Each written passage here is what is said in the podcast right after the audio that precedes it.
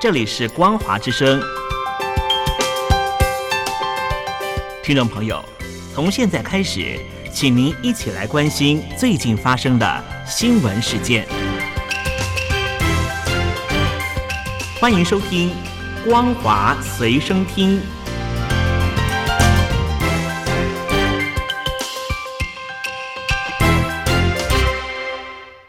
欢迎收听今天的《光华随身听》，我是兰玲。首先带您关心国际间的重大消息。俄罗斯总统普京表示，已经接受中国国家主席习近平的邀请，将在今年十月出访中国。这将是继去年二月初俄罗斯在入侵乌克兰前夕出席北京冬奥以来，再度访问中国。根据资料，普京这次是为了出席第三届的一带一路国际合作高峰论坛，预料将趁这个机会跟习近平会晤。至于双方会谈些什么，中国外交部长王毅在跟普京会面的时候曾经表示，中国已经准备好继续跟俄罗斯进行商务合作。南韩总统尹锡悦在年度联合国大会演讲时指出，北韩的核武和飞弹计划不但对南韩构成威胁，也对印太地区和全球和平带来严重的挑战。如果俄罗斯帮助北韩强化武器计划，以换取北韩对俄乌战争的支援，这将是直接挑衅。南韩跟盟友将不会袖手旁观。他还说，联合国安理会常任理事国被视为世界和平的最终守护者。如果透过入侵另一个国家发动战争，并从一个公然违反联合国安理会决议的政权获得武器跟弹药，这是自相矛盾的。接下来带您关心中国境内的重大消息。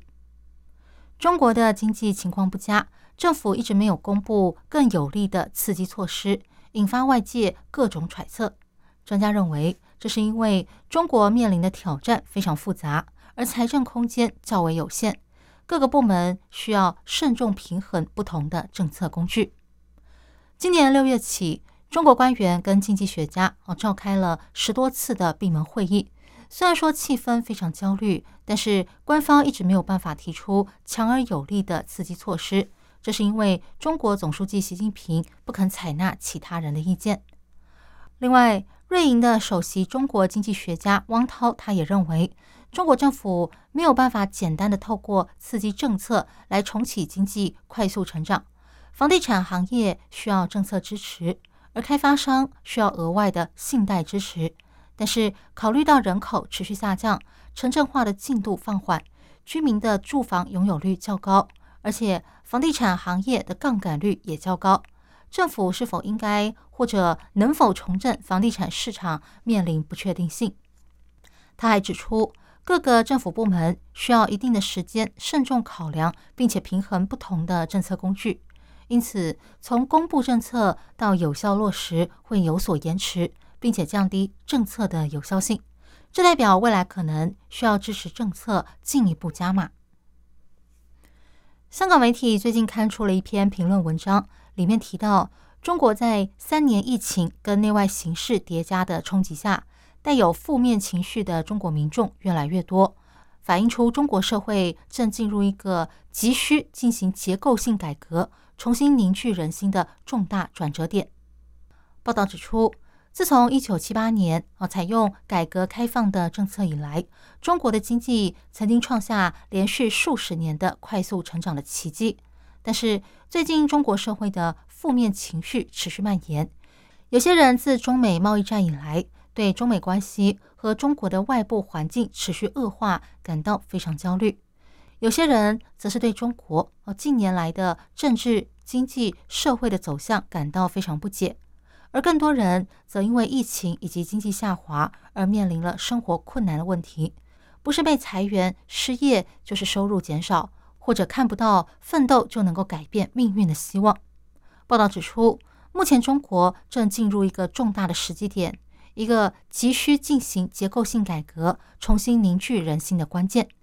中国迫切的需要静下心来思索目前遇到的困难，尤其是要听听来自民间的声音。在民间的负面情绪全面蔓延之前，采取有效的措施来激发民众的信心和创造力。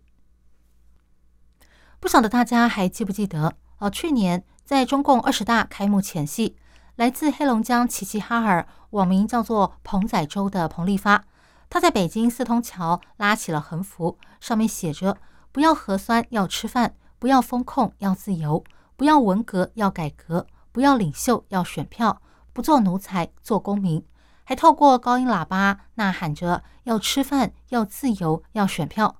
当时他的做法震惊了中外，引起国际各大媒体的报道。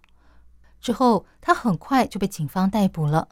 自从他被逮捕到现在，已经将满一年，他现在依然是下落不明。他的妻女和东北老家的亲友也全部被中共当局严密的监控和封锁。一位旅居荷兰、密切关注彭丽发消息的网友林生亮他说：“彭的妻子韩阳和女儿彭玉宁。”目前被囚禁在黑龙江省齐齐哈尔市的泰来县的勤俭村，这个村子目前已经被合并到雄壮村了。那为了确认彭丽发的妻女是否真的被禁锢，他曾经写信给韩阳，却被阻挡。当他打电话给当地的派出所询问为什么要阻挡他的快递时，对方不但不肯透露姓名，甚至还反过来一直追问他的身份。林生亮认为。中共当局对彭丽发的妻女采取密不透风的风控，而且严密的程度远超过当年盲人维权人士陈光诚的程度。另外，还有一位吉林的女网友张玉红前往黑龙江探望彭丽发的家人，结果却出现了多名警察出面拦截，还把她给带走了，扣押超过二十四个小时之后，才把她给放出来。中国人权执行主任周峰锁他认为。彭丽发在四通桥拉横幅抗议已经将满一年，当局依然不肯透露他的下落，甚至连他的亲友也不放过，说明中共当局非常忌惮这个人。今年三月，一位人在澳洲，昵称叫做“北极鲶鱼”的网友在微博发文自曝，说：“我润了，我家里那么多钱都是韭菜供给的，我怎么能不喜欢呢？我只知道我家有九位数。”想在哪个国家就在哪个国家，还说家人感觉贪了。他还嘲讽那些来他这里踢馆的网民，说博主爷爷当交通局局长的时候，你爷爷正在大街上给人修脚呢。后来经过调查，他的祖父确实是深圳市交通运输局货运分局的干部钟某某，已经在二零零七年退休了。当时深圳市交通运输局说已经展开调查。但是经过半年，现在他们却说，根据信息公开条例的相关规定，决定不公开调查结果，引起了网民的愤怒，说这是权力的傲慢。还有人说，等了五个月就等来这样的回复，深圳市交通局真有一套。中共当局在二零一六年曾经拨给河南省长垣市高达四千万人民币的预算来执行三项工程，七年后。这些项目全部烂尾，而且公款流向不明。河南省长垣市在二零一六年曾经申请多个配套建设项目，主要是修建蒲光社区的幼儿园和卫生室、和平里的立体停车库以及改造凌乱老旧的建筑区。然而七年过去，媒体实际走访后却发现根本找不到幼儿园在哪里。卫生室也变成了临时工的住所，堆满杂物。而和平里的三座立体车库，当地居民说，完工后根本没启用，也没接电，停车难的问题依然没有解决。至于凌乱老旧的魏庄棚户区改造计划，原本预计开辟一条五百六十公尺的道路，如今这条路依然是断头路。拿到资金却没有完成地方基础建设，代表中央预算被浪费了。无法给人民的生活带来帮助。更令人奇怪的是，不但项目烂尾，连资金也成了一笔糊涂账。这笔四千多万元的资金到底花到哪儿去了呢？以上新闻由兰陵为您编辑播报，感谢您收听今天的光华随身听，我们下次见。